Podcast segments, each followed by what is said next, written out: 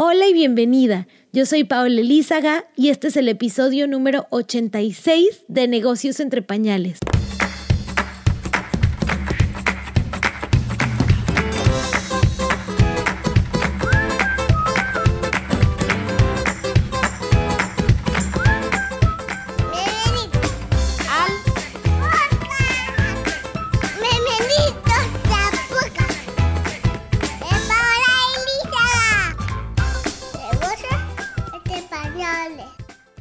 Bienvenida a un episodio más de Negocios entre Pañales.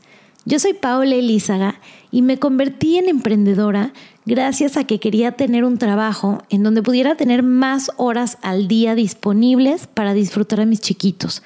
Hoy que analizo mi vida, mis gustos, mis intereses, me doy cuenta que yo realmente siempre quise ser emprendedora, pero fue hasta que nació Martina que conseguí el valor suficiente para lograrlo. Y bueno, a lo largo de este camino de emprendimiento, algo que me ha funcionado muchísimo es entender ciertos juicios o ciertos comportamientos que yo tengo que son adquiridos por la cultura en la que he crecido y empezar a diferenciar estos de lo que yo realmente quiero, de cómo yo realmente quiero eh, que sea mi maternidad, mi familia, eh, mi forma de verme. Y ha sido un proceso muy interesante y ayudado en gran parte eh, por, porque convivo diariamente con distintas culturas al haberme salido de México y vivir hoy en Panamá, tengo amigas de todas partes del mundo. Tengo amigas europeas, tengo amigas, eh, pues obviamente muchísimas de Panamá, de Colombia, de Venezuela, de Estados Unidos. Y eso me ha ayudado a ver que no hay una sola forma correcta de hacer las cosas. Hay muchos caminos para cada cosa que tú quieras lograr. La clave está en entender cuál es realmente la que la que es para ti, para la que te llama, la que tu corazón te dice que es lo tuyo y cuál es la que hacemos por todo este bagaje de creer que eso es lo que está bien y lo otro no es lo que está bien y no es lo que deberíamos hacer. Y en esta búsqueda por querer aprender de mujeres de todas partes del mundo, vas a ver que por eso en Negocios entre Pañales tenemos entrevistadas de muchísimas nacionalidades. Hoy nos va a acompañar Yolanda Velaz, Tuvimos una entrevista súper interesante. Hablamos desde lo difícil que es para la pareja el convertirte en papás y no porque la hayas librado la primera vez, eh, la segunda estás a salvo. Realmente para cada familia es distinto. Hablamos de la importancia de tener siempre presente que cualquier problema de maternidad muchas veces es solamente un túnel y no es un hoyo y el simplemente saber eso hace que puedas mantener una mentalidad mucho más positiva, eh, enfocada en, resolver, en, no ahogarte en un vaso de agua. Y al último nos contó más sobre eh, cuál es su emprendimiento hoy en día. Ella da tours eh, por toda España hablando sobre maternidad y son gratuitos gracias a que ha podido pues juntar en su equipo a marcas que la han apoyado al tener un objetivo en común.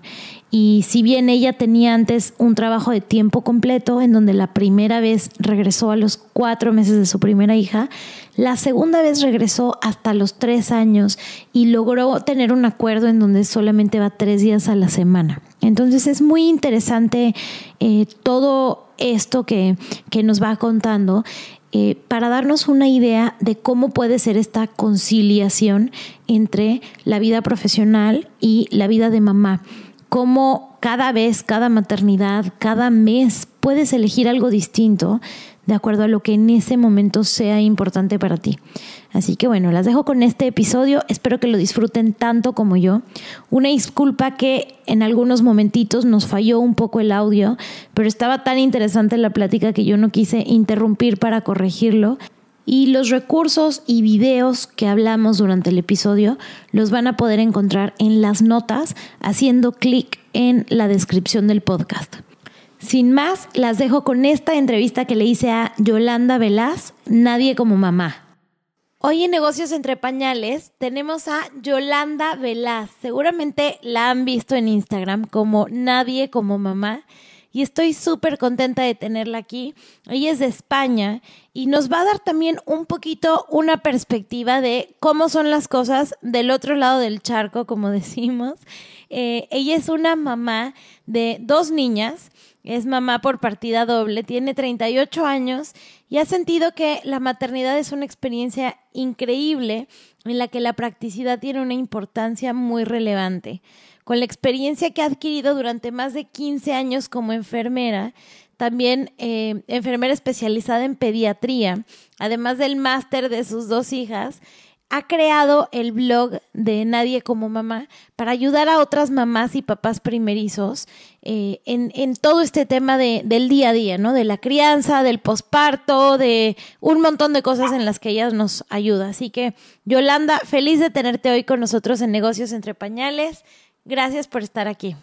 El placer es mío. Encantada que, hayas contado con, con mi opinión y el poder ayudar que creo que es el objetivo de, ambas.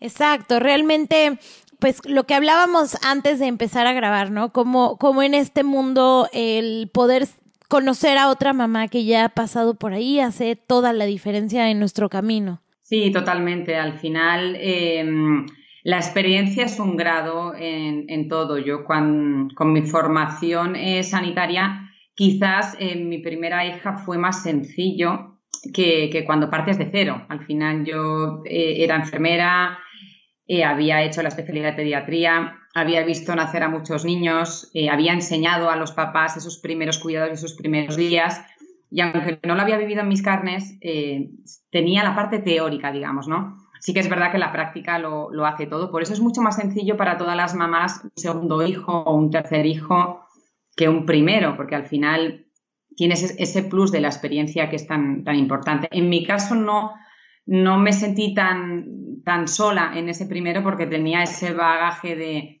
la experiencia profesional, pero es un camino duro y, la, conciliar en este caso eh, la vida laboral con, con la familiar es muy, muy complejo.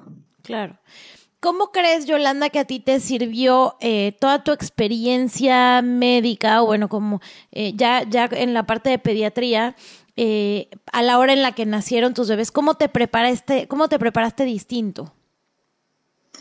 Al final yo creo que, todo lo que le sucede a un bebé nos asusta muchísimo. Es algo que no hemos visto, cualquier granito, cualquier décima de fiebre, eh, cualquier indisposición que tenga, que tenga un bebé asusta mucho.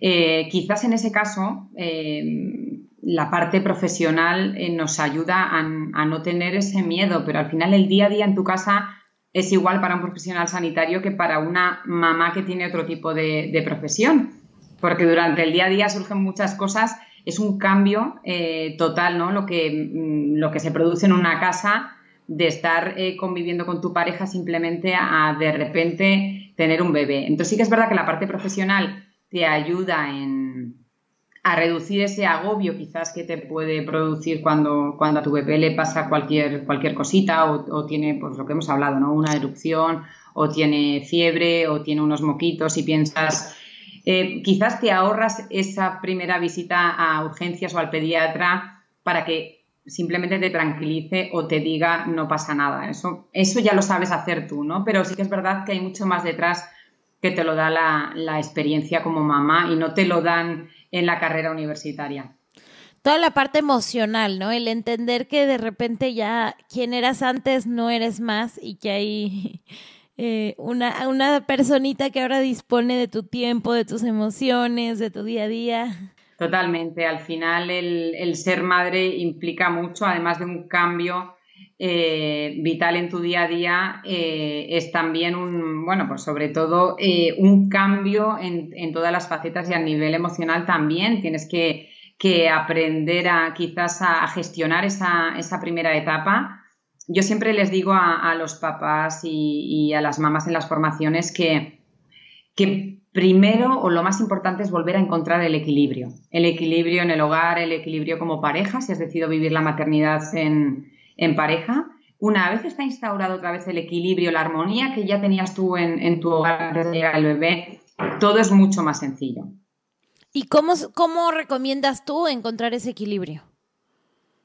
Pues es importantísimo eh, el escuchar, el decir eh, lo que necesitas. A veces em, las mamás nos quejamos que, los papás no nos ayudan todo lo que necesitamos, los papás eh, a su vez se quejan de que no les transmitimos en qué pueden ayudarnos y yo creo que hay un error por, ambas partes, ¿no? La, la mamá también en cierto modo queremos hacerlo todo, nos parece que, tenemos que hacerlo todo y ahora tenemos una generación de papás que sí que están dispuestos a, ayudarnos en, todas las facetas, no solo con el niño, también en el hogar, ¿no? Es un cambio generacional que se ha producido eh, de la misma manera que ahora casi todas las mamás trabajamos y antes eh, mi mamá y otras mamás no dejaron de trabajar para, para cuidarnos. Eh, ahora no, ahora es necesario dos sueldos para, para poder sobrevivir en el, en el, día a día y,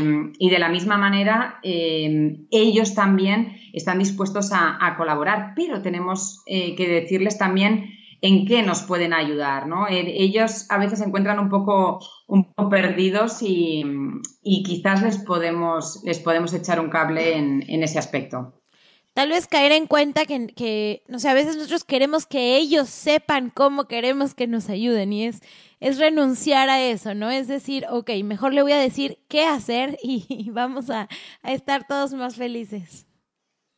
Yo siempre digo que, no esperemos a que, ellos eh, adivinen qué es lo que necesitamos. Muchas veces decimos, jo, me podía estar ayudando en esto y no lo está haciendo. Bueno, pues en vez de pensar que podría estar eh, haciéndolo, es mejor decirle, pero siempre es importante el tono en el que se dicen las cosas y ahí tenemos que, y ahí sí que tenemos que hacer un trabajo de comunicación efectiva la pareja, que eso es un fallo que a veces eh, se comete en el posparto, que no hay una comunicación fluida, que al final se enrarece el ambiente porque te molesta una cosa, eh, porque mm, te gustaría que le hiciese algo que no está haciendo, él quizás te nota que estás un poco más distante con él y no sabe por qué, y eso enrarece todo. Y creo que mm, si hemos decidido vivir la maternidad en pareja, tenemos que ir en tenemos que ir en lo bueno, tenemos que ir en bloque con lo malo.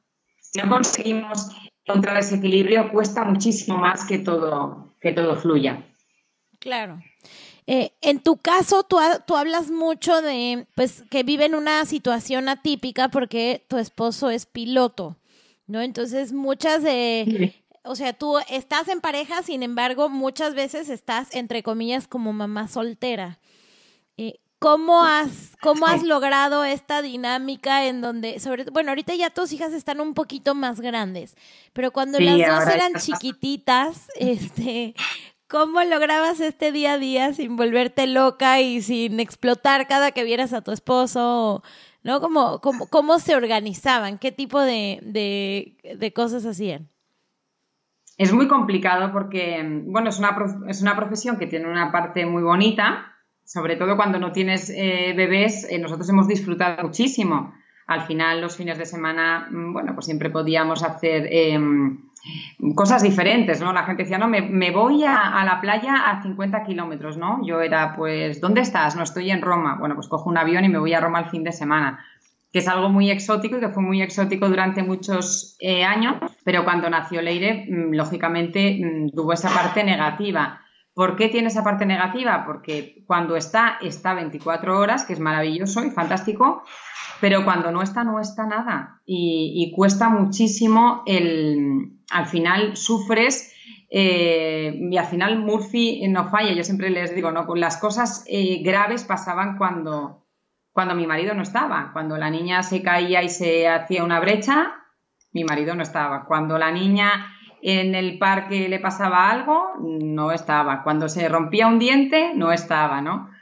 Es, es una profesión y tiendes también a, a, pagarlo, ¿no? A, pagar tu frustración de encontrarte sola en esos momentos cuando llega a casa. Y eso es un, es un fallo, porque al final ellos no son culpables de su profesión. Yo ya sabía la profesión que, tenía y tiene esa parte positiva que cuando está, eh, bueno, lo puedes, eh, te puede ayudar en, muchas facetas que, que, otros papás con un trabajo diario no, no pueden pero necesitas una dosis extra de paciencia cuando no, cuando no está.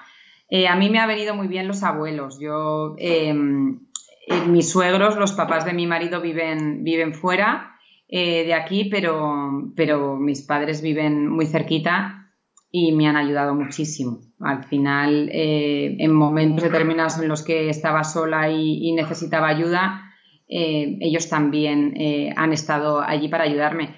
Pero lógicamente, me, bueno, me ha supuesto un sobreesfuerzo a mí los días que, no estaba, sobre todo con, por las noches. Con, por ejemplo, Leire fue una niña que dormía fenomenal, pero Valentina dormía francamente mal. Entonces, noche tras noche, a mí me tocaba despertarme muchísimas veces. Valentina se despertaba entre seis y siete veces cada noche. Y yo ya tenía una niña mayor en la que también tenía que atender, llevar al colegio por la mañana y luego intentar seguir mi día a día como, como emprendedora.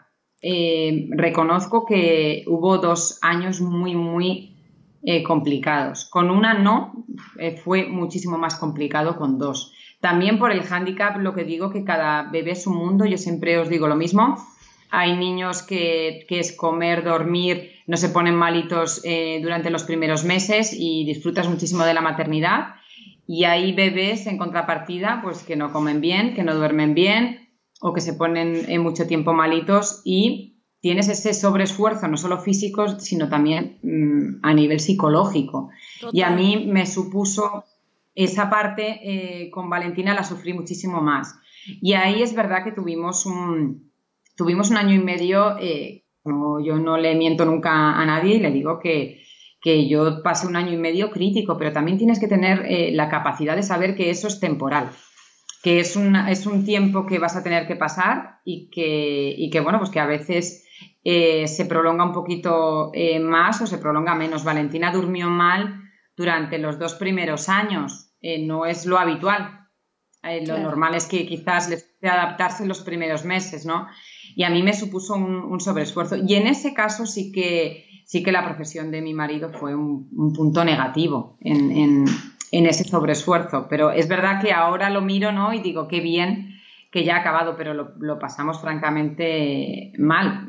Eh, al final, en cada, en cada pareja hay un momento crítico. Hay parejas que, que el primer bebé lo, lo, consiguen encontrar el equilibrio pronto, que fue como en nuestro caso, que no nos desestabilizó el día a día. Pero sin embargo, el, el nacimiento de Valentina nos desestabilizó por completo nuestro día a día, eh, sobre todo el mío, porque no me permitía descansar y me costaba mucho seguir luego el, ritmo diario. O sea que, lógicamente em, lo que tiene que asumir cada pareja es que eh, la maternidad y la paternidad posiblemente va a traer eh, una época en la que se va a tener que hacer un esfuerzo por ambas partes para, cuidar esa relación. Pero si no cuidas la relación, estás perdido. Tienes que encontrar eh, ese equilibrio, tienes que, agarrarte y aferrarte a las cosas buenas y tienes que aprender también a, dialogar, pero a dialogar de, forma efectiva, que les digo yo a los papás y a las mamás, si yo te grito y tú me contestas gritando, ni tú me entiendes ni yo te entiendo. Si yo hago un esfuerzo por decirte eh, las cosas bien, eh, quizás eh, el resultado que vaya a conseguir en ti es muchísimo mejor. Esto yo siempre les digo que es como si tu jefe eh, te equivocas un día en el trabajo y, te, directamente te grita, ¿no? Y te dice, mira, es que has hecho esto fatal cuando todos los días diariamente haces todo fenomenal, ¿no? Y nadie te dice, qué bien has hecho esto todos los días. A veces quizás cometemos el error de, no alabar las cosas buenas y directamente el, quejarnos mucho de las cosas malas. Eso también lo hace el cansancio. Yo reconozco que la época en la que no, no podía dormir, eh, para mí fue, fue nefasta porque el descanso es vital. Eh, esto es vital, y lo vemos en nuestros niños, ¿no? Nosotros sabemos, eh, yo por ejemplo, si, si Martina no duerme 12 horas, yo sé que los berrinches van a ser más fuertes, que cualquier cosita se vuelve, y pensamos que nosotros no, pero igual afecta. Ahora, me encanta, me encanta eso que hablaste al comienzo, en donde sabías que era temporal y, y, es que no mucha gente lo habla, ¿no? Hoy, hoy vemos puras fotos en Instagram de parejas perfectas y nadie te dice que tuvieron un, un momento duro.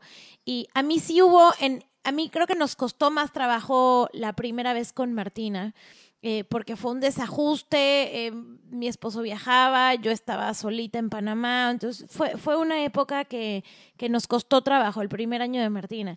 Y tuve una amiga que me dijo, es un túnel, no es un hoyo. Te prometo que en algún momento viene la luz, hay que trabajarlo, hay que... Eso que dijiste tú hace rato, pero el, el que una amiga me hubiera dicho, es normal, pasa, es un desajuste, como tú dices, eh, y, hay que trabajar para salir de ello y no echar las cosas por la borda y decir, ya, esto no funcionó.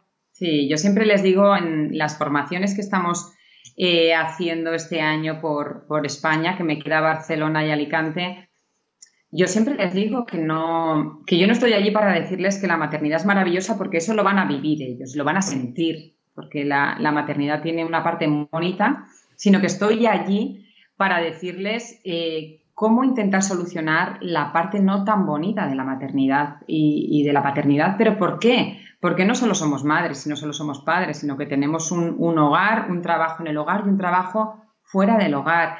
Y ahí está el problema. El problema es intentar eh, globalizarlo todo. Pero yo siempre les digo que no, que la actitud eh, yo siempre les pongo un vídeo de, de Víctor Coopers. Allí quizás no, no, no, sé si es conocido, es, un, es una persona maravillosa que, que habla siempre de, de, la importancia de la actitud positiva. La actitud se puede trabajar, no es algo eh, innato, cada uno decide cómo, cómo va a afrontar las cosas. Y yo siempre les digo a, las parejas que si tú has elegido a esa persona para que sea el padre de tus hijos, es porque has visto unas virtudes en, él, no las olvides. El día que, que no te, mm, bueno, no te ayude en lo que pensabas que te iba a ayudar, sino intenta hacerle ver en qué te puede ayudar que no te está ayudando.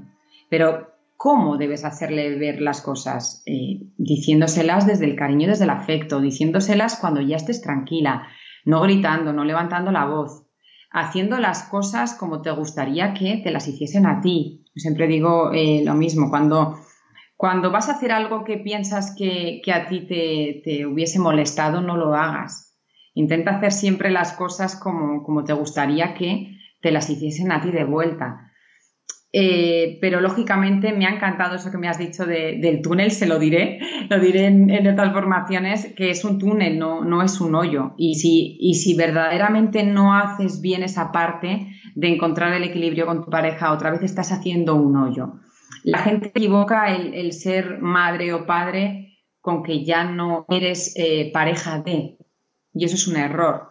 O sea, si tú quieres eh, vivir esa maternidad en, en familia, tienes que recordar que sigues siendo pareja de una persona a la que mm, también necesita de, tu afecto, de la misma manera que tú necesitas de su cariño y de su afecto. Claro. Pero de la misma manera que has dicho que en tu caso fue complejo el, el primer año, en mi caso, por ejemplo, muchísimo más complejo el cambio de un bebé a dos. ¿No? Cada, en cada casa hay un momento en el que se produce ese desequilibrio que te, que te he contado y ahí es cuando hay que echar el, el resto con la actitud, con verdaderamente... Mm, hay personas que, que, como dice Víctor Cooper, Coopers, van fundidas por la vida, no van, siempre se están quejando por todo.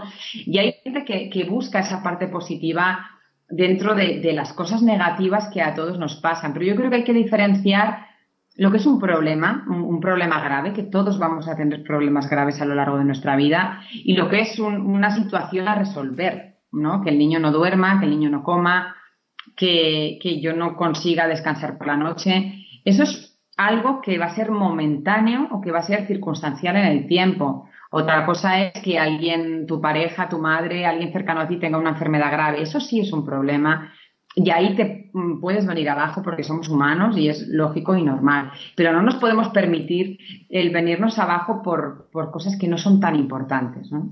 Claro. Claro. Y qué increíble que, además eh, les pongas este tipo de contenido en, en, los tours que das. Si nos puedes regalar el, el, link al video, lo vamos a poner aquí en las notas de, de este episodio para que las que nos escuchan también puedan eh, verlo. Porque bueno, Yolanda, algo que hace eh, por toda España es que da unos tours de nadie como mamá y ha estado en muchísimas ciudades y además son tours gratuitos, ¿no? ¿Cómo es posible eh, todo esto? Cuéntanos cómo se dio, en cuántas ciudades has estado, eh, porque bueno, a mí me parece increíble, está, eh, que son seis horas en donde estás con, con todas las mujeres, ayudándoles, dándoles todas estas herramientas para el embarazo y el posparto. Cuéntanos un poquito más de esos tours.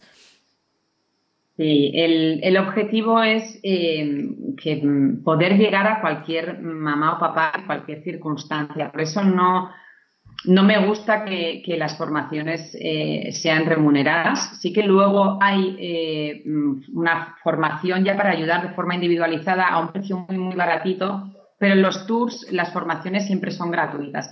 Para eso hay un trabajo detrás que no todo el mundo valora.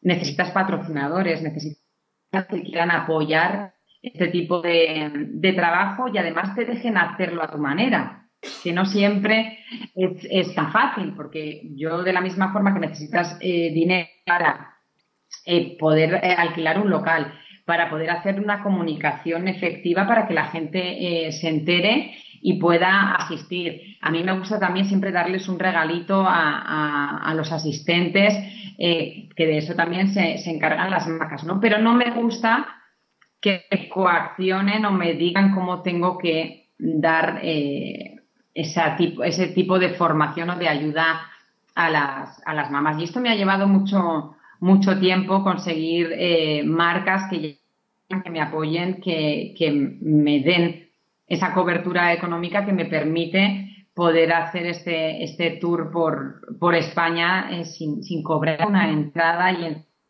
encima dando un regalito Em, a las asistentes. Es, una suerte, pero es un trabajo eh, previo que, lleva muchísimo, muchísimo tiempo. al final hemos estado un poquito, hemos estado en Andalucía, hemos estado en Málaga, hemos estado en Madrid, hemos estado en Pamplona. Dentro de Navarra, yo soy de, Navarra, eh, sí que he hecho formaciones en diferentes localidades más pequeñitas y eh, ahora acabamos en septiembre en, Barcelona y luego nos vamos a Alicante. ¿Cuál es el objetivo? Al final el objetivo es que vengan tanto eh, parejas embarazadas. A mí me gusta que venga la pareja al completo. Lo que pasa es que siempre nos pasa igual. es difícil que puedan venir ambas partes de la pareja si no están eh, de baja por maternidad ya, si no ha nacido el bebé. Porque posiblemente la mamá quizás sí pueda venir porque ya esté eh, de baja, pero el papá tenga que seguir eh, trabajando. Entonces, es verdad que cada vez tenemos más eh, papás asistentes, pero la gran mayoría de asistentes son mamás. Y el objetivo es que, vengan desde que saben que están embarazadas o mientras el bebé tenga dos, tres meses, porque todo lo que les voy a decir, todo lo que vamos a hablar desde esa parte tan importante emocional que, que siempre me gusta tratar, en este tour estamos hablando también de seguridad vial, una parte importantísima, eh, donde no la doy yo, la da un especialista en seguridad vial eh, por las Naciones Unidas, porque es un, problema importante, supongo que allí también os pasará eh, parecido. Es importantísimo no solo llevar a, los niños en la silla reglamentaria, sino saber cómo colocar la silla de forma correcta. Muchas veces nos encontramos eh, papás que han invertido muchísimo dinero en una silla de coche y, luego no, saben colocar. Sí. Entonces, eh, ahí es eh, donde yo esa parte la quise subcontratar porque lógicamente no es mi especialidad, pero sí que me parece importante hablar también de seguridad vial y sí que hablo un poquito de las, los principales problemas que se puede encontrar uno en casa con un bebé recién nacido, principales alteraciones dermatológicas, la dermatitis del pañal, la, dermatitis atópica, tan, tan típica en todos los niños, y el baby led weaning, ¿no? Que es una es la nueva forma de introducción de los alimentos.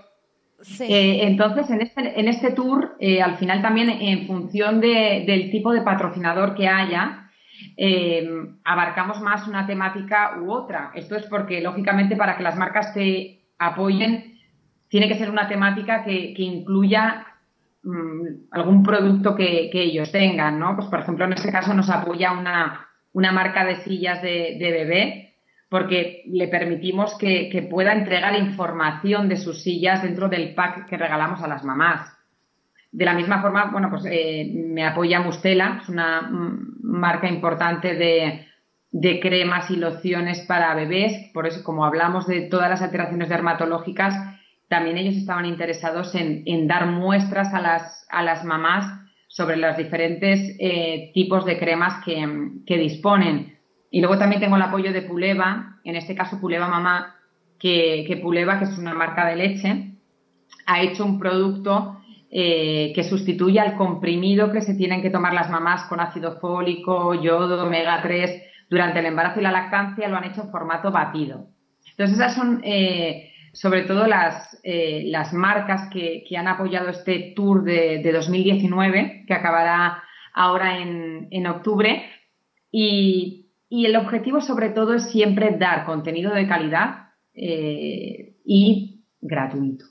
Y reconozco que no siempre todo el mundo eh, valora eh, lo que cuesta. Eh, primero, económicamente, hacer un tour de, de estas características y luego lo que cuesta encontrar patrocinadores que quieran apoyar este tipo de acciones. No, y es que de verdad que me quito el sombrero porque es, o sea, yo que he dado charlas y cursos, eh, tanto en vivo como en línea. A veces digo es que el en línea es mucho más fácil porque no tienes que estar viendo eh, ¿no? el lugar, cuántas personas, la confirmación, el tipo de acomodo del salón, que si hay proyector, si no todo ese lugar y además viajando y además con dos hijas, o sea, de verdad que aplausos de pie por estar haciendo todo eso, además gratis, y a las marcas que te han acompañado sin, sin querer forzar un mensaje.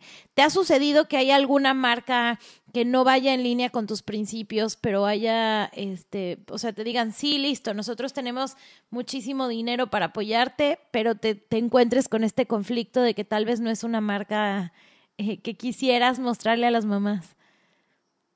Sí, ahí yo tuve que renunciar a un aporte económico importante dentro del tour porque no, no me parecía eh, apropiado. Eso es, es, es, complicado, la gente tampoco eh, lo entiende, ¿no? Pero si yo soy una divulgadora sanitaria, yo digo unas cosas, no puedo, no puedo permitir que, que me apoye una marca con la que no comparto eh, las finalidades, ¿no? Yo me parece perfecto que, mm, por ejemplo, en el caso de las sillas de coche, cada uno compre la silla que, que, quiera, porque la persona que da la formación no dice tienes que comprar esta silla o esta es mejor que otra, te está diciendo cómo debes colocar una silla y qué te va a dar de positivo una silla con Ixofix frente a una silla que lo vayas a colocar eh, con cinturón y por qué. Y mm, todo está claro por, por una, por, por, bueno, por estudios y, apoyado también por, por, la DGT, ¿no? por la Dirección General de Tráfico. Pero eh, me ha pasado con, con, marcas sobre todo de alimentación, de alimentación eh, infantil, en la que mm, he tenido que renunciar a, a, un aporte económico importante porque no, no, yo no puedo decir que, eh, por ejemplo, que dar un puré eh, em, enlatado es mejor que ir al mercado a comprar las verduras para que tú, para que le hagas, ¿no? La, eh, un puré de forma natural a tu hijo. Exactamente el mismo, sí, el, exactamente el mismo caso me ocurrió hace poco, ¿no? Me buscó una marca de, acá le dicen compotas, en México son papillas, y cuando uno ve los ingredientes, es algo que está lleno de azúcar, que, o sea, yo no le daría a mis hijos. Y por más que sea un, un cheque que yo digo, wow, con esto pago el colegio de mis hijos, eh, digo, es que de verdad no se los daría y no puedo decirle a otras mamás que lo, que lo den si no lo haría en mi casa. Ahí está. Lo que pasa es que la gente que, que asiste a una formación tampoco se para a pensar lógico, ¿eh? Normal, todo lo que hay detrás o, todo lo que tú también has tenido que, renunciar, porque yo siempre digo que el, dinero fácil luego te sale caro. Yo no puedo eh, echar por tierra una marca que, me está costando mmm, años eh, labrar, ¿no? Al final, el, nadie como mamá es, es mi marca, ¿no? Es, es el, yo soy la enfermera pediátrica, yo soy Yolanda Velaz, pero nadie como mamá es la marca que yo he creado no puedo decir una cosa y, y luego eh, recibir un cheque por hacerme una foto con, con, con, un puré que posiblemente yo en una situación de urgencia también utilice, pero es que es diferente el que yo jamás le diré a una mamá que si te vas a ir al campo un día no le vayas a dar un, un, puré eh, prefabricado porque yo también lo he hecho. Eso es comodidad y creo que es importante, pero yo no puedo decir que eso es mejor que ir al mercado y comprar las verduras para, para tu hijo. Entonces ahí es donde, donde hay que saber el límite. Y ahí es, eh, la gente es muy injusta. Te voy a decir una cosa, porque como divulgadora sanitaria, a, a nosotros se nos juzga muchísimo más que si luego, por ejemplo, un actor, una actriz o un influencer eh, propiamente dicho de Instagram se puede hacer foto con cualquier cosa y no hay esta doble moral, ¿no? Que lógicamente a nosotros se nos exige como divulgadores de salud, que es lógico, pero es verdad que mm, de la misma manera que yo no puedo decir eso, luego una actriz puede salir promocionando cualquier tipo de producto que nadie va a prejuzgar eso, ¿no? Claro, es, ese tema que tocas y fue creo que uno de los primeros que hablamos tú y yo por correo de, o sea, tú tienes estudios, tú has eh, estado en, en, en, pues, el ramo pediátrico por muchísimos años eh, y, y, las recomendaciones que das tienen un trasfondo. Pero hoy cuántas eh, mamás blogueras no están aconsejando que este, den alguna medicina o que, este, no sé, hace, hace poco fue un caso muy sonado en donde había una mamá que, que decía, puso un meme que cada que sus hijos estaban un poquito necios les metía una medicina de antialérgico para que se durmieran. Y entonces fue como muy, muy fuerte porque pues te lo está recomendando un influencer y entonces hay personas que van y la siguen, pero una pediatra le empezó a decir, oye, por favor, no, no, no, no des esas recomendaciones. Eh, y la pediatra lo que decía es que a ella le daba mucho miedo, que a veces ya, ya uno no, no, le hace caso a los pediatras, sino que van a hacerle más caso a los influencers. Entonces, tú que estás en este punto medio, eh, pues debes de ver las cosas por los dos lados, tal cual.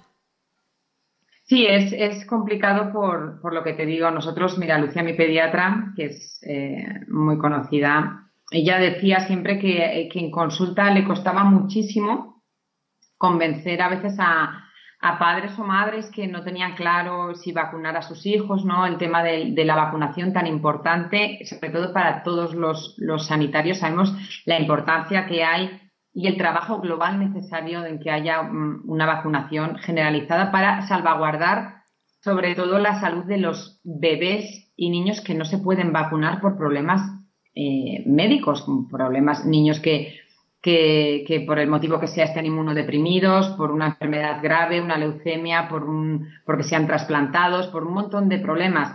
Si conseguimos mantener una vacunación global por encima del 90%, estamos ayudando a que esos niños no cojan enfermedades que les pueden matar. Enfermedades que a ti y a mí o a nuestros hijos posiblemente no, no sea más que una fiebre, pero si lo coge una persona inmunodeprimida, pueda ser un, motivo de, bueno, pues de, fallecimiento.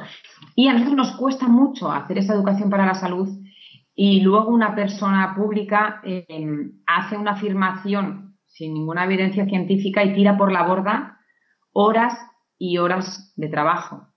Y es complicado porque al final yo, yo entiendo y me parece fenomenal que se, que se escuche, pero yo creo que, que aquí las mamás tenemos que eh, diferenciar cuando estás hablando sobre algo, compartiendo una situación tuya, ¿no? Pues a mamá, oye, mira, es que hoy estoy eh, fatal y mis hijos están pesadísimos y he decidido darles un antihistamínico porque, porque les da sueño, ¿no? Pues evidentemente hay antihistamínicos que como efecto eh, tienen que dan sueño, ¿no? Entonces tranquilizan a los niños, sí, por supuesto, pero es que eso tiene que llevar una prescripción médica.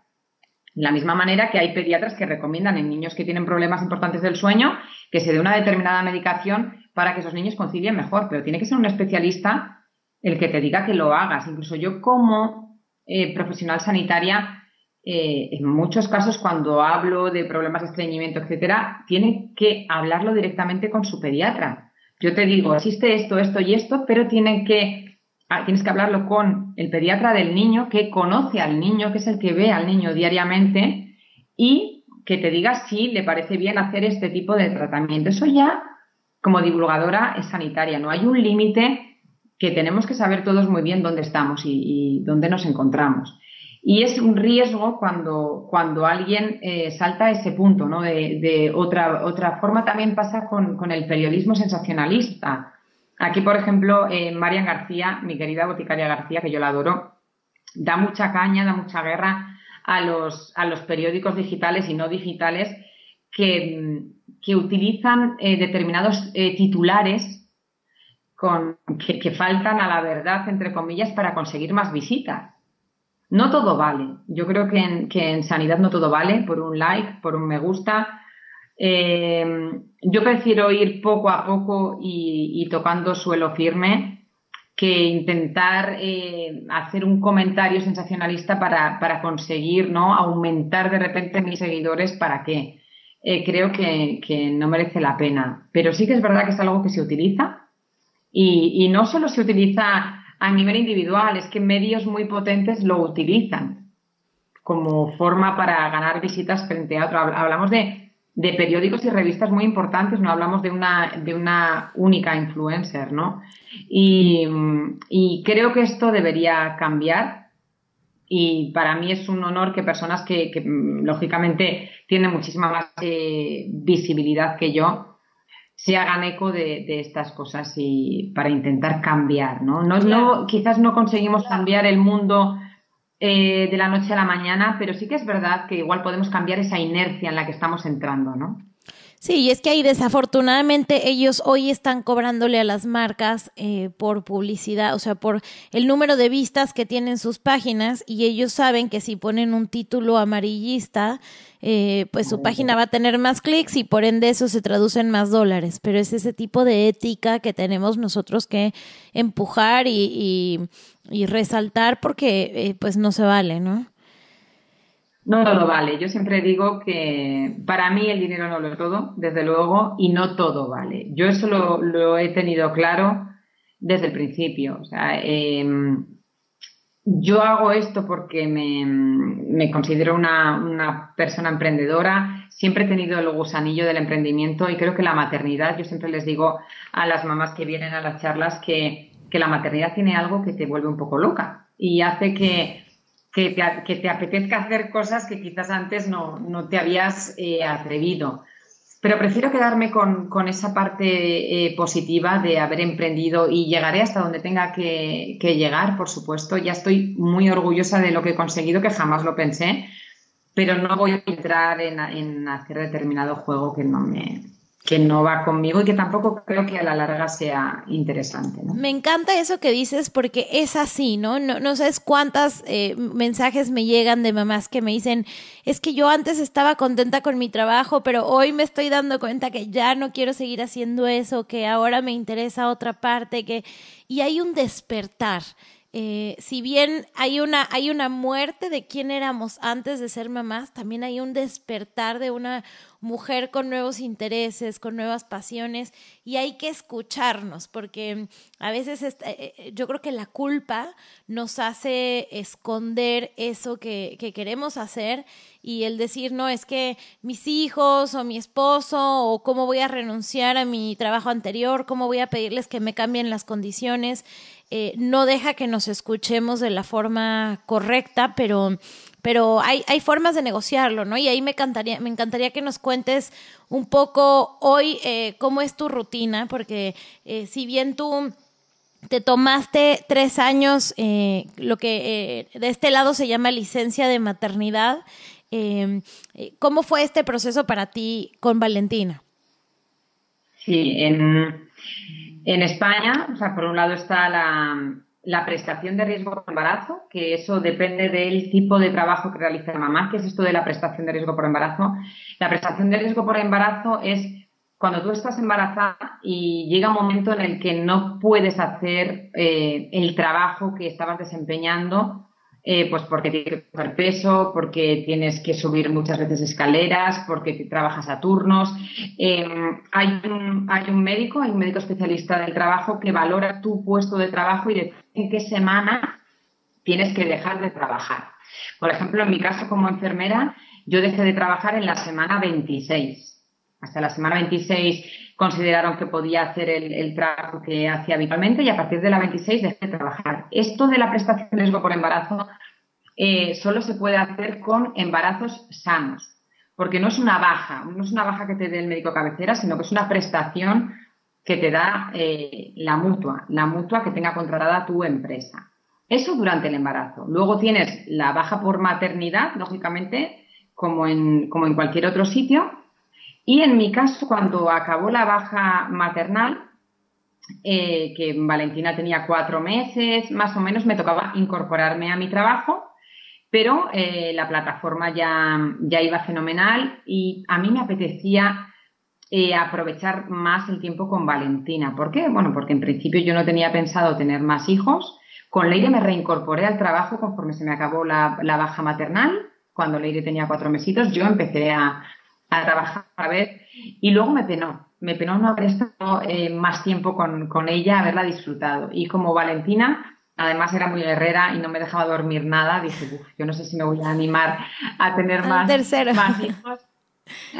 Eh, voy a aprovecharla, ¿no? Entonces eh, decidí coger una excedencia que, directamente se finiquita el contrato, pero eh, tienes, la tienes esa seguridad de que como es por cuidado de hijo menor, te tienen que guardar la plaza. ¿Qué significa eso? Bueno, pues que yo podía estar cuidando a mi niña, lógicamente sin cobrar, sin cobrar absolutamente nada, eh, hasta que Valentina cumpliese tres años. Entonces a mí me vino fenomenal, yo tuve a Valentina en, casa, la disfruté muchísimo, me permitió también eh, seguir con, el emprendimiento, disfrutar de ambas cosas, también gracias a la ayuda de mi abuela, que cuando, cuando yo tenía que trabajar ella, ella también se quedaba con, con la nena. Eh, el tema fue cuando Valentina cumplió tres años ahí eh, que fue, fue en marzo, no hace tanto, fue en marzo de este año, y yo tuve un conflicto personal muy importante porque la plataforma ya iba muy bien, estaba cerrado todo el tour de 2019 y yo tenía que tomar una decisión. Conseguía eh, negociar con la empresa una vuelta en jornada reducida, o sea, no, no ir a jornada completa, sino eh, reducirme en tiempo para poder abarcarlo todo, o tenía que renunciar a una plaza fija como enfermera, que, lógicamente a día de hoy eh, pues, es complicado, porque, porque bueno, pues por el tipo de vida que, todos llevamos, necesitamos dos sueldos, tenemos unos gastos proporcionales al tipo de vida y al estilo de vida que llevamos, y era un problema el que el renunciar a, un sueldo, ¿no? Y con la suerte Digo la suerte porque es, complicado de que mi empresa se portó fenomenal y yo he conseguido eh, incorporarme con una, con una reducción de jornada de tal forma que eh, puedo hacer ambas cosas. La gente puede pensar, no, pues eh, verdaderamente la empresa está obligada a concederte una reducción de jornada, pero no en las condiciones en las que a mí me venía bien estaban obligados eh, por ley aquí en España a reducirme las horas de trabajo diario por cuidado de hijo. Por ejemplo, si yo mis niñas entran en el colegio a las 9, pues yo entro a trabajar de normal a las 7, pues de 7 a 9 me podía reducir la jornada legalmente eh, mientras las niñas fueran pequeñas, pero necesitaba no ir a trabajar algún día. Y ese tipo de reducción que en vez de en horas es en días, eh, ya no está obligada, en este caso, ni no está obligada a concederlo, sino que ya tenían que querer, ya tenía que ser una voluntad eh, de la empresa y me considero una persona afortunada porque he conseguido ¿no? llegar a, a esa conciliación que lógicamente en el día ya es una vorágine, porque unos días tengo que ir a trabajar, otros días tengo que dar una formación en Barcelona o en Alicante, las niñas, el colegio, ¿no? la casa. Al final eh, bueno, ahora también tengo ayuda en casa, es eh, importante, las niñas ya, mm, vale, tiene siete años, Valentina ya, ya tiene tres, empieza el colegio ya en septiembre, en unas semanas, empieza ya el colegio, entonces eso me permite tener una libertad que no tenía años anteriores. Por eso los tours a nivel nacional no los he hecho hasta este año, hasta este 2019. No he hecho tours por toda España. Tours por localidades, pero que estaban igual a 40 minutos de, mi casa, que me permitían poder desplazarme en el día. Pero claro, por ejemplo, a Málaga. A Málaga nos fuimos toda la familia cinco días, ¿no? Lo que sí que intentamos en la medida de lo posible cuando, cuando me toca una formación en Alicante es desplazarnos todos. Nosotros siempre que podemos nos vamos toda la familia. Así lo hicimos en, Málaga, así lo hicimos en Madrid, eh, así lo haremos en Barcelona y así lo haremos en, Alicante. Esa también es la parte positiva del trabajo de Alfonso, de que cuando está, está 24 horas y podemos hacer también eh, ese pack de, disfrutar de esa parte positiva que os digo que tiene eh, su trabajo, ¿no? Claro, y ver los beneficios de que ya están en, un, en una etapa de vida en donde los cuatro pueden disfrutar un viaje así muchísimo. Que bueno, igual a mí con, con bebecitos también me encanta llevarlos de viaje, pero creo que entre más grandes más se acuerdan. Sí, a ver, de bebés, eh, yo siempre digo que de bebés es maravilloso. Mis hijas yo de bebés me las he llevado a, un montón de sitios. La gente, me acuerdo que, amigas mías me decían, pero si tus hijas han, viajado más que, lo que he viajado yo en, toda mi vida. Valentina con, nueve meses había estado en Nueva York, había estado en Buenos Aires, había estado en un montón de sitios. La gente me decía, pero bueno, esta niña se ha recorrido medio mundo y no se ha enterado, ¿no? Sí, así es. Con bebé, yo con la lactancia no había problema, pero sí que es verdad que hay un, hay un, un tiempo entre cuando los bebés ya tienen entre un año y dos años que la cosa se complique, que no es tan fácil igual hacer un, viaje prolongado en coche, un viaje prolongado en avión. Es mejor cuando tienen tres, cuatro meses que cuando tienen un año y medio. Tal cual, eso es lo mismo que pienso yo.